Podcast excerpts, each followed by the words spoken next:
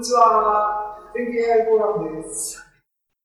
はい。今日が12月の22ですけども、全景 AI フォーラムも早いもので2021年最終回になりますが、こんばんは。見ました？あ、来ました。はい。はい。ということで。じゃあ、あよろしくお願いします。はいはいはい。こんな題名です。あの浮世絵チャレンジの続きということで、あの、俳句という浮世絵プログラム、こういうのが紹介。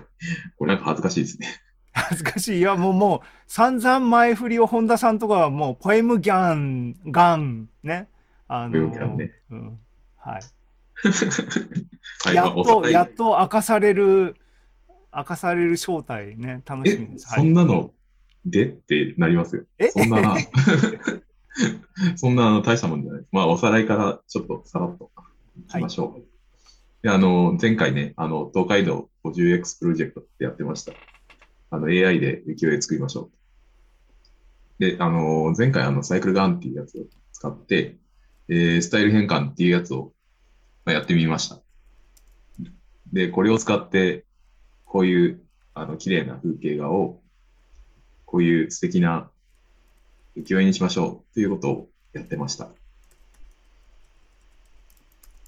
で、いろいろこんな感じの歌川広重の絵と情景画像を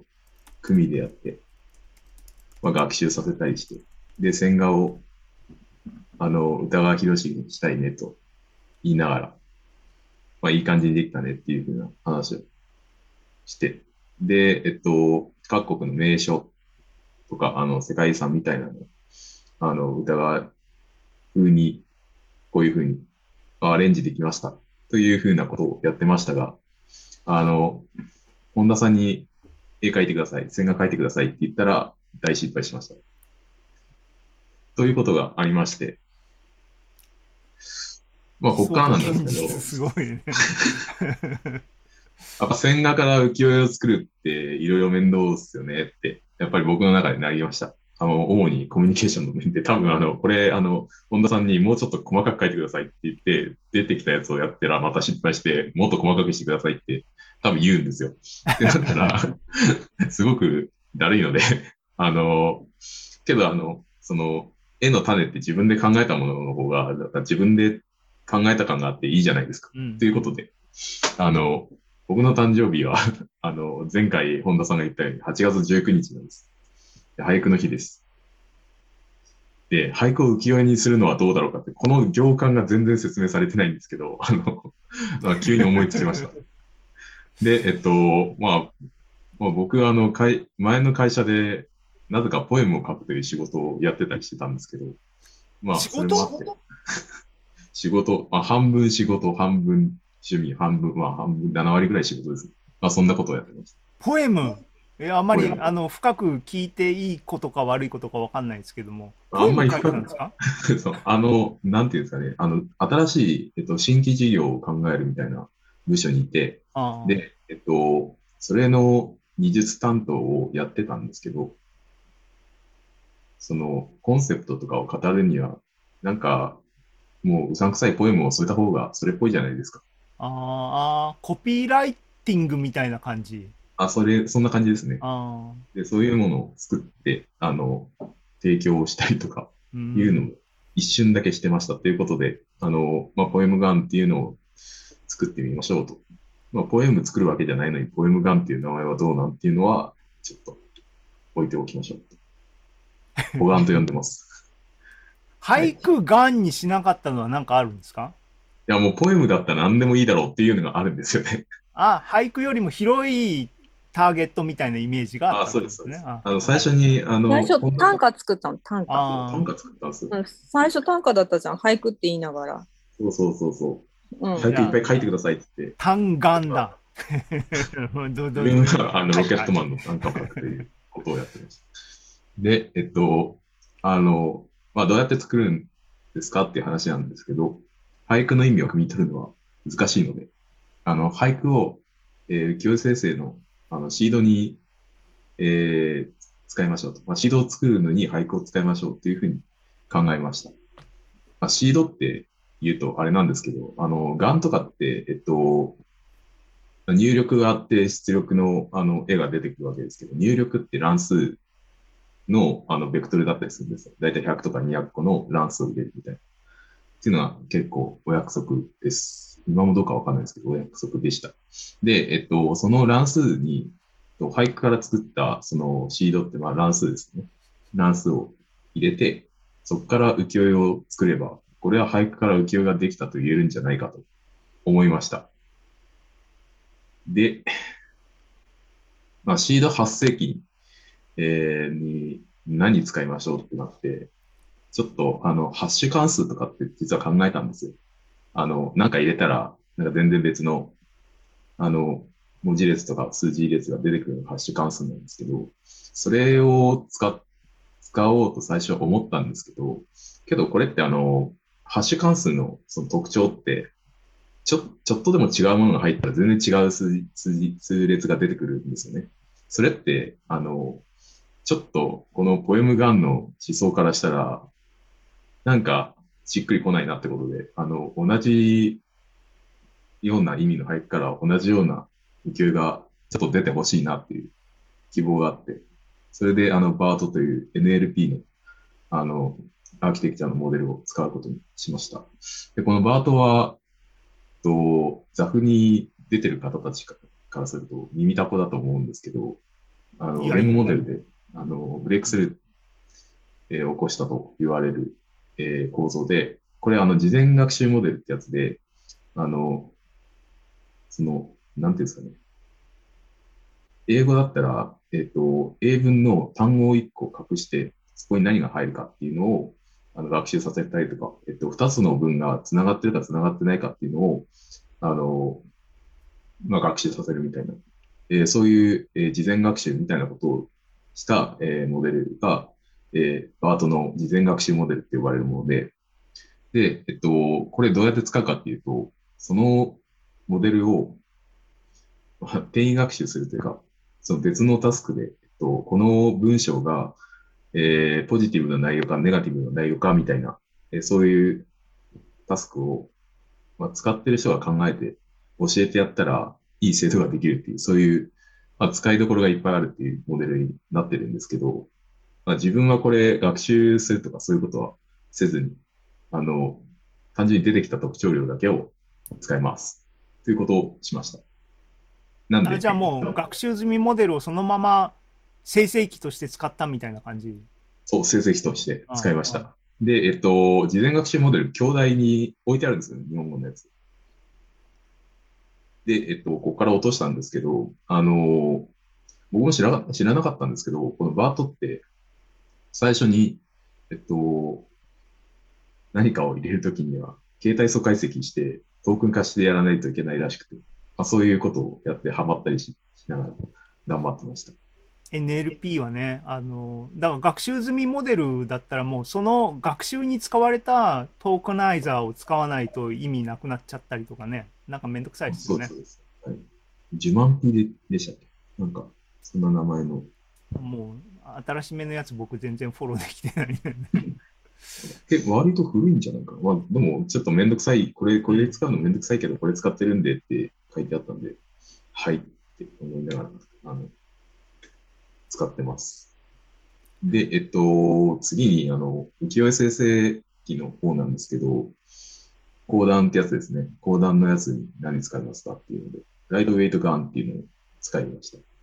なんでかって言ったら、すごく軽いからです。すごく軽く、えー、で、あの、学習時間も短く、で、メモリーも軽いんで、あの、1枚の GPU で半日とか1日とか、えー頑張れば、えーまあ、この右側の絵だったら、絵ぐらいだったらできるよっていう、いいじゃんってなりました。うんで、えっと、そのライトウェイトガンで、あの、歌川、歌川広重様を、ね、学習したんですよね。そしたら、まあ、なんとなく、ああ、こんな感じかなっていうのが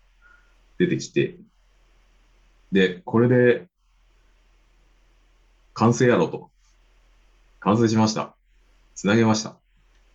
同じ絵が出てくる。ここで、あの、前回の悲劇が起こったわけです。あの、あれですね、火星の赤量監督。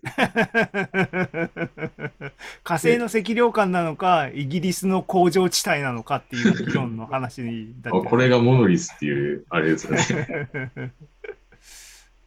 なんか、何か間違いがあったんだろうと、僕は思ってましたが。で、あのーまあ、普通に乱数入れたらこんな絵がいっぱい出るはずなのに、なんで同じ絵が出るんやろと思ってました。で、ここから、あのまあ、ちょっと苦難が始まるんですけど、まず学習画像を追加するっていうのを考えて、まあ、ななぜかといえば、同じ絵がいっぱい出るっていうことは、出る絵のバリエーションが足らないからだと思って。で、その出る絵自体はそれなりにバリエーションはあるけど、その俳句のシードの、なんですか、分布みたいなのは、そんなにばらけてないんじゃないっていうのもあって、とりあえず学習画像追加してみました。で、あの、市木さんが公開してるカグルの浮世絵を全部、だいたい4000枚ぐらいだったかなと思うんですけど、もっとあったかな。これ入れたんですけど、うんで、こういうモデルができて、まあ、浮世絵っぽいねって思ってたんですけど、まあ、あ人がぐちゃぐちゃ今今のやつはもうアウトプットなんだ。うんソースじゃなくて、さっき見せたやつも結果、ギャンの書いた結果なんだね。あ、そうです、そうです。なんで、それなりに、うんあ結構いいとこ来てんなって思ったんですけうんど、やっぱり人がね、ぐちゃぐちゃなんで、あの、ちょっとい妖怪路線になっちゃうんで、そっちは、あの、目指す、あれではなかったんで、まあ、ちょっと考えましょうということで。で、えっと、うんその情景画像から、あの、前回、あの、情景画像から変化するみたいなことをやってたんで、情景画像をいっぱい持ってたんですよ。7000枚とか8000枚とか持ってて。うんで、えっと、あとは浮世絵の中から、あの、人が、でんって、もう人をメインっていうやつはなくして、で、えっと、全部見て、あの、多分2000枚、3000枚ぐらいは弾いてます。これやるのに多分3時間ぐらいですね。浮世絵も、だってあのね、あのー歌舞伎の人たちとか、なんか人が結構メインな大きなカテゴリーだったからね。そう、おん結構いっぱいいたんですけど、でも、あれいっぱい覚えさせても、ガンは人という概念は理解できなかったみうん、うん、たいです。うん。ああ、崩れちゃってたもんね。崩れちゃう。うん、うん。で、あの、この変換画像も、なんかぼやっとした画像も出してきちゃったりするんで、それも全部弾いてみました。で、割と綺麗な感じにして、で、学習したら、結構いい感じになって、うんで、ちょっと感動したのが、こいつはどうやら水面っていう概念を理解しているらしい。これとか、あの、なんか映り込んだっぽい感じにしてくれる。あこの辺も、これ、あの、完全に上下反転はしてないですけど、なんか、すごい綺麗な、いい感じにしてくれる。いや、いい親心がそう見せてるっていうのバイアスもあると思うけどね。そう。多分ね、それが8割ぐらいなんです。まあ、でも綺麗になったから、よしとしよう。これちなみに、えっ、と、各画像1枚はサイズはいくつなんですか？これ512、512です、ね。?512 か。はい、ははい、はい。なんで、まあ、それなりっちゃそれなりです。で、まあ、入れたんですけど、やっぱり同じもんが出てくると。ちょっと絵は 書いてませんけど、あの、同じもんが出てきちゃったなどうしようかなって思いながら、1ヶ月間放置したんです。で、そうだ。俳句入れるとしたら、俳句で標準化しなきゃいけないんじゃない、あの、途中、パッと、ある日、ひらめきまして、もうこれ何かって言ったら、あの、さっき言ったんですけど、同じものを、えっと、俳句を入れ続けると、同じ家が出るってことは、俳句の、その、ベクトルがばらけてないっていうことなんですよね。で、ばらけてないってことは、あの、まあ、一個の領域に、そのベクトルが固まってっちゃってるってことで、で、あの、僕はそう、今まで知らなかったんですけど、その、ガンっていうやつは、そのベクトルの方向である程度絵が決まるらしいと。その、強度とかってどんだけ強くしたり弱くしたりしても、あの、まあ、ちょっとくどい絵が出たり、ちょっと薄い絵が出たりするんですけど、その絵の、あの、元々のテイストとか領域っていうのは、その強度とかではあまり変わらないっていうことに気づきまして、まあ、方向が絵を決めるということに気づいたので、その俳句ごとに、まあ、違う方向のベクトルを出してほしいと思い、えーこういうことをやりました。で、やり方なんですけど、俳句で標準化どうすんねんってことで、まあ、僕たちが書いた、あのー俳句で標準化するって言っても、ちょっと無理があるので、あの、俳句いっぱいめちゃめちゃ集めましょうってことで、えっと、うん、こういう現代俳句俳句データベースっていう、あの、現代俳俳句協会が公開しているデータベースがあります。ここっからあの、4万句、丸1日かけてスクレーピングしました。で、これ、あの、スクレーピングするときなんですけど、あの、1秒に1句とか、そういう感じでリクエストを投げないと、あの、サーバーに負荷がかかって、まあ、お 落ちたりとか、昔そういうので結構問題になったこともあるんで、あの、まあ、お行儀なんか注意書き的なことは明示はされてないんですか？ここのサービスに関しては。このサービスは、そういうことは、まあ、そこまで見てないですけど、目につかなかったです。まあでも一般的にはね、あの、落としたらアウトだからね。そうですね。うん。はい。なんで1秒間に1000リクエストとかそういうことはまあやめましょうと。え、これちなみに、えっ、と、現代俳句データベース、えっ、と、どういう範囲のプロの人たちの俳句で現代の歌人の人、えーか歌人って言わないか、俳句はなんて言うんだ？俳人？うん。何ですか？これは、現代と言いつつ、あの、結構昔のも入ってたはずです。うん。あの、まあ、書き食えば金がなるなり防御とか、そういう、そんぐらいまでは入ってます。あなんでこのえーターゲットは基本的に有名なっていうか、印刷されてるものみたいなセンス？多分そうだと思いますね。あ本当に俳人とか、あ。世に、世で、その長売れてる、ある程度のレベルのものが入ってるので、うんそれなりにクオリティは高いはずです。だ興味深い。これこれはあの、あれだね、あの、いろんなホビープロジェクト、AI のホビープロジェクトに面白いあのデータですね。そうですね。うんあの、まあ、ぜひぜひ、まあ、スクレーピングしてほしいんですけど、はい いや、もう、もうあの、大島さんがスクレーピングしたやつをどっかに置いてもらえれば、あの、サーバーに負荷かかんないんでいいかな。そうですね。まあ、僕僕僕のあの Git がね、あの、いっぱいクローンされるということで、それはそれで いいんじゃないでしょうか。はい。ということで、はいえっと、スクレーピングしました。1日ぐらいかかりました。で、えっと、ここで、あの、計算するんですよ、特徴を。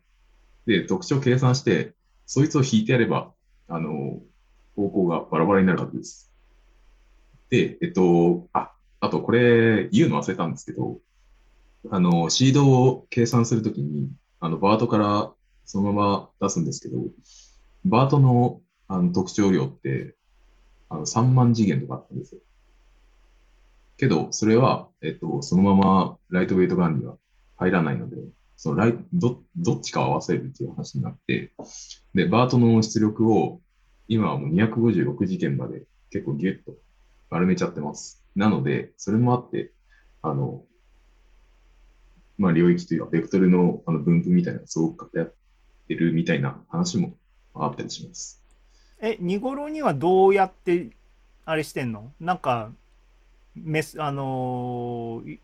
次元削減的にやってるのか、それとももう単純に、あのーリニアレイヤーとかでガッてやっちゃってるのか？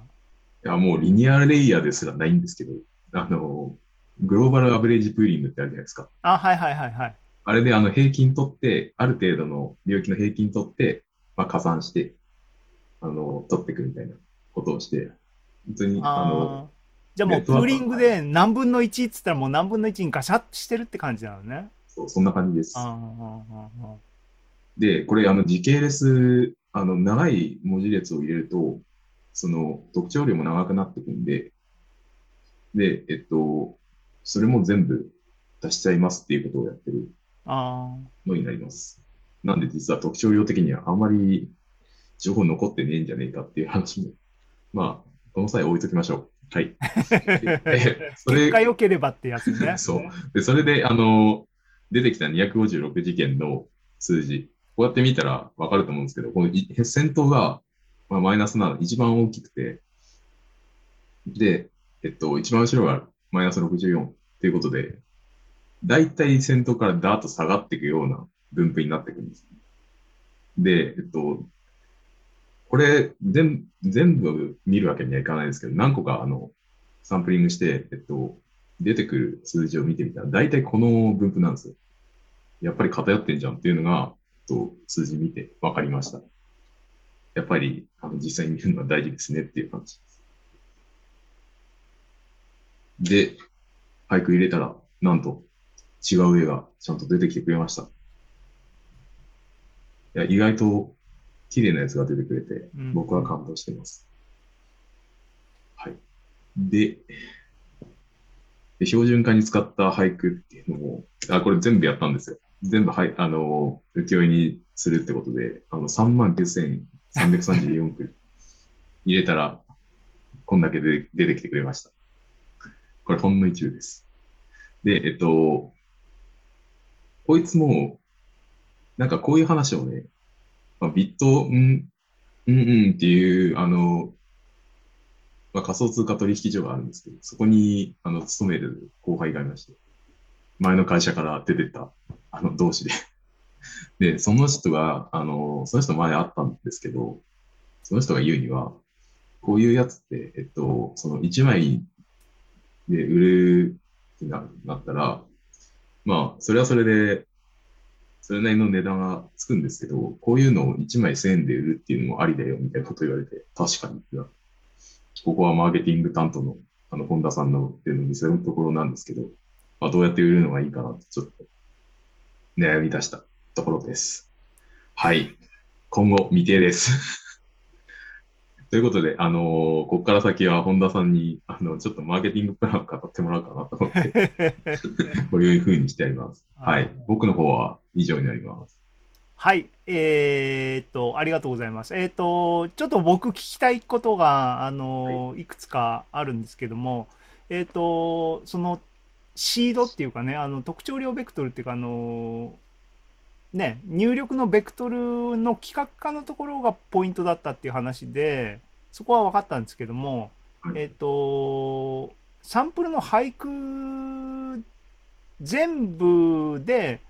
ベクトルを計算させたやつのベクトルの全平均みたいなのを計算してそれをさっぴくっていうことが実際にやったことなんですか？そうです。はい。あーえっ、となんだ例えばいやその前段であの大島さん言ってたようにで石川さんがね「あのへーってあの YouTube にコメントしてるんですけどもあのそれの「へーの心を僕は分かった気になっていてっていうのはあのこれジェレミーも前にあのコメントしてた話につながる話なんだけどもあのベクトルの次元が上がっていくときに空間の次元が上がっていくときに、はいえっ、とベクトル間の類似性っていうのをえっ、と3次元とかだと距離を測って近い遠いっていうのをややるのが十分あのワークするんだけども。多次元になると距離って概念が必ずしも近い遠いっていうものに反映してなくてコサイン類似度って言ってあの大島さんが言葉で言ってた角度ねあのベクトルの距離じゃなくて角度の向きが大事なんだよっていうまさにそういうことなんだけどもコサイン類似度みたいなのが多次元ベクトルの近い遠いみたいなのを表す尺度としては結構直感にあの合ってるよみたいな話があってあそこにあのに関するっていうかお同じ話なのかなと思ったんですね。で、そはいそうしたらあのこのねあの俳句データベースの全、えー平均みたいなのをわざわざ計算しなくて得られた2頃の次元のベクトルを単純にあのノーマライズするだけでうまくいくのかいかないのかっていうのが興味あったんですよ話聞いてて。つまりあの平均値みたいなのを別途計算しておいて、それをシステマティックに引くみたいなことではなくて、えっ、と、自作の俳句を入れて BERT で計算したベクトルが出てきましたっつったら、そいつの mean を引いて、 standard deviation で割るみたいな、標準的なノーマライゼーションをしを経た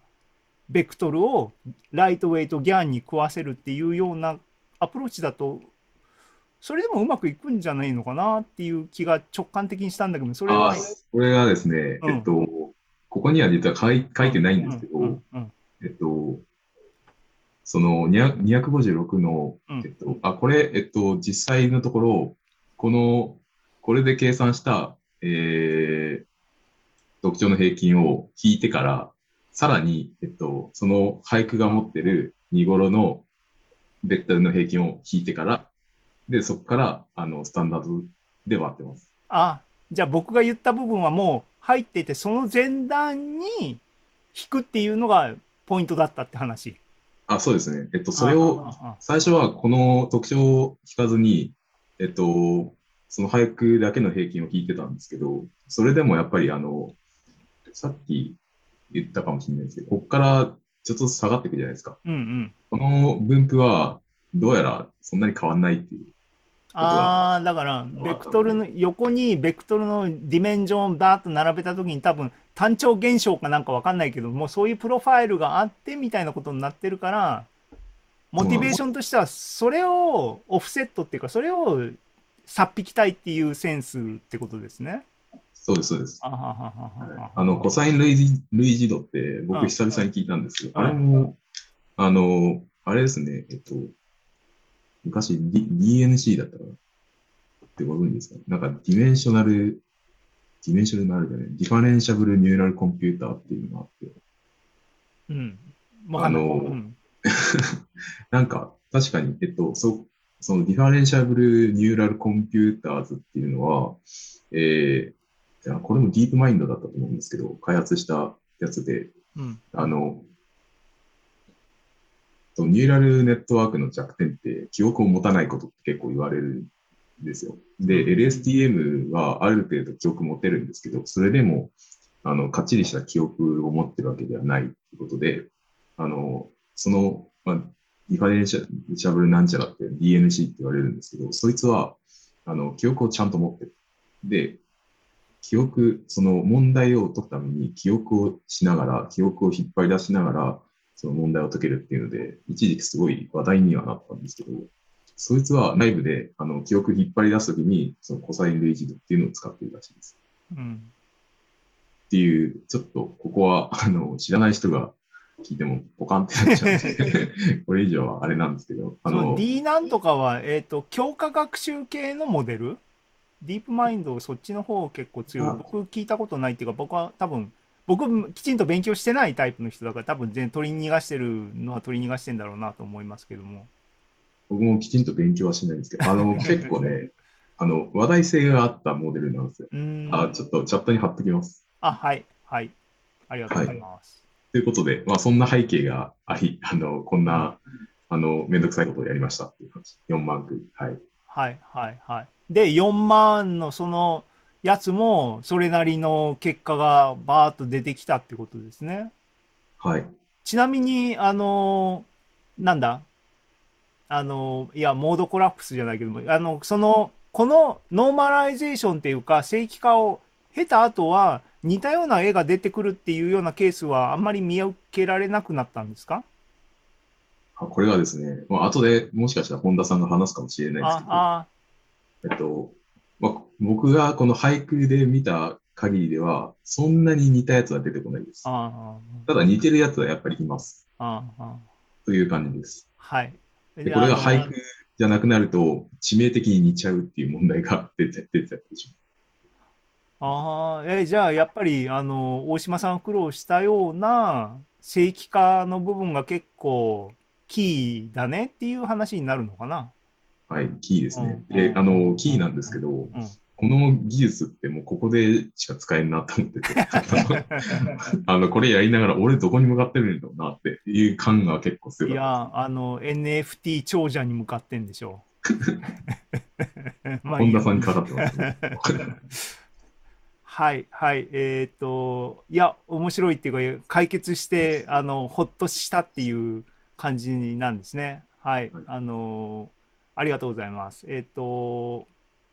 その他っつっても、もう、ここは内輪の人たちばっかりなんで、あの、YouTube はね、石川さんが、へーって、あの、た、多分なんか納得してくれたみたいなんで、あの、話が通じたかなと思いますけども。はい。えっ、と、したら、引き続き、あの、じゃあ、マーケティング担当の本田さんですか？あ、でも、ちゃんまりとか質問あるはずです。あ、じゃあ質問お願いします。そうですね。なんかさっきの平均の引く話とかなんですけど、なんか平均引いたら方向は多分ばらけると思うんですけど、大きさとか差なくなったりしないんかなっていうのはちょっとしなんか疑問に思いましたね。そう、いや、だって、ノーマライズするわけだから、もう方向は1とかになっちゃうわけだから、結局なんかスタンダードデビエーションで割ってるからそこはもう OK でって感じなんですかね。あ僕は、はい、そんな感じでやってあます。あ、あと多分、いや、僕の直感的なイメージは、えっ、と、3次元空間だと向きって言った、2次元の方が分かりやすいな。あの、ほ大きさっていうのが1個の自由度で、角度っていうか、向きっていうのが1個の自由度で1対1なんだけど、ええ多次元になって2頃になると、大きさっていうのは1のまんまなんだけども、他の部分が、あの、向きっていうのを司るから、1対255の自由度みたいな範囲になって、大きさは無1が視しようが、い1だからもう気にしないみたいなセンスなのかなって僕は今、あの、のあ脳内の解釈はそれで納得してるっていうさせてるって感じですね。そうですね。うん。あとなんか0から1に正規化するみたいなのもよく聞くなと思ったんで、そういうのもありなんかなってちょっと思いましたね。はいはい。うん0から1もあの考えたんですけど、その0から1にすると、えっと、なんか外れ値が1個あったら他の特徴が見えなくなっちゃうなっていうのがあって、ああ、そうか。そうです。で、いはい、1, 1から10までの特徴が100個あって、で、あとの20個があの300とか結構吹っ飛んだ値ですってなったら、その1から10までの値が全部死んじゃうんで。引っ張られます。そう。ってなると、あの、バリエーション的に厳しいかなっていうのがあって、そこは、はい、標準化っていう手段にしました。ああと一個だけいいですか？はい。なんか俳句に形態素解析ってなんかうまくいくんかなと思ったんですけど、あんまり聞かないなと思って。まあ、うまくいってないやつもいっぱいあります。あの、あの、俳句ってあの、使われてる、まず単語が結構難しいやつが多くて、ですよね。で、あの、バートに、あの、使われてる学習、学習単語みたいなのもあるんですけど、それも、まあ、現代語はそこそこカバーしてるんですけど、昔の言葉ってなったら途端に読めないやつ結構出てくるんで、そういうやつは中ではアンノーンみたいな扱いになってたりしてます。なので、厳密には、あの、俳句入れても、あの、2、3単語はわからんけど、これ出しとこうみたいな感じで特徴量を渡してる。うん。そうなんですね。あ、ありがとうございます。えっ、と、そのアンノーンになるっていうのは、いや、要するに今はターゲットを自分たちで狭めて俳句っていう世界の、あのね、サブセットの中で、あの、システマティックに使うんだったら別にいいかなと思ったけど、アンノーンになるのが多くなったらやばいなっては思ったけど、それって数的にはとかっていう確認、確認っていうか、そんなには多くないっていうことでいいんだよね。どうでしょうねっていうのがあれなんですけど、あの、まあ、致命的ではないっていうのは、あと、あの、まあ、あれでしょ分かち書きのレベルだから、あの、助詞がなくても、単に単語単語にはわ、単語には分けるんだよね。大抵はそうですね。大抵は分けてくれます。うんで、えっと、わかんない単語っていうのはわかんないって言ってくるんですけど、その、携帯速解析のプログラムが。うんうんなんですけど、あの、とりあえず今回は、あの、全部違う絵になってるんで、ある程度、結果往来的にね。ある程度違うっていうのは分かってるんでしょ、この人たちはって思って、そうやってます。うんうんうん理想を言えば、多分そこ、そっちの、あのーバートの方のモデルも自分たちでトレーニング C の、ギャンの側も自分たちでトレーニング C のっていうふうにやった方が多分ベストって言えばベストだよね。ベストですね。うん。あの、まあ本当に欲を言えば、あれですね。やっぱり俳句の意味、汲み取りたいですよね。ああ、そうね。うんうんうんうん。でも本当に難しいと思いますけど、やってみたいはやってみたい。挑戦はしてみたいかな。でも多分その日本語のプリトレインのバートを使ってるっていう意味では、あのー普通の日本語のセンテンスにはなってないけども、単語レベルでは多分日本語なわけだから、あそのレベルの理解は反映されてると期待されるよね、きっとね。つまりはい似たようなテーマで歌った俳句の1と2の特徴量ベクトルは、コサイン類似度計算したら近いとか、そういうことにはなってるはずだよね、きっとね。そうですね。あの、前、実験したというか軽く確かめたんですけど、うんその俳句の中の、あの、一単語、その、なんか、まあ、赤いとか青いとかそういうところを、まあ、似たような言葉に置き換えても、同じような絵が出るっていうのは確認してます。うん。なんで、もう一応、い意図、意図した通りには動いてるのかなっていうふうに思ってますよ。だからあれだよね、あの、だから冷たいところは、そのバートの特徴量ベクトルが生成する絵とのマッチングの部分をなんか寄せていきたいっていうところだよね、きっとね。はい。ベクトル自体は多分そういうふうに意味的にこういう方向性を持ってみたいなんだろうけど、でもそれってどうやって学習ファインチューニングさせるんだろうね？ライトウェイトギャンのファインチューニングになると思うんだけどね。うーん。まあ、なんか一番、一番、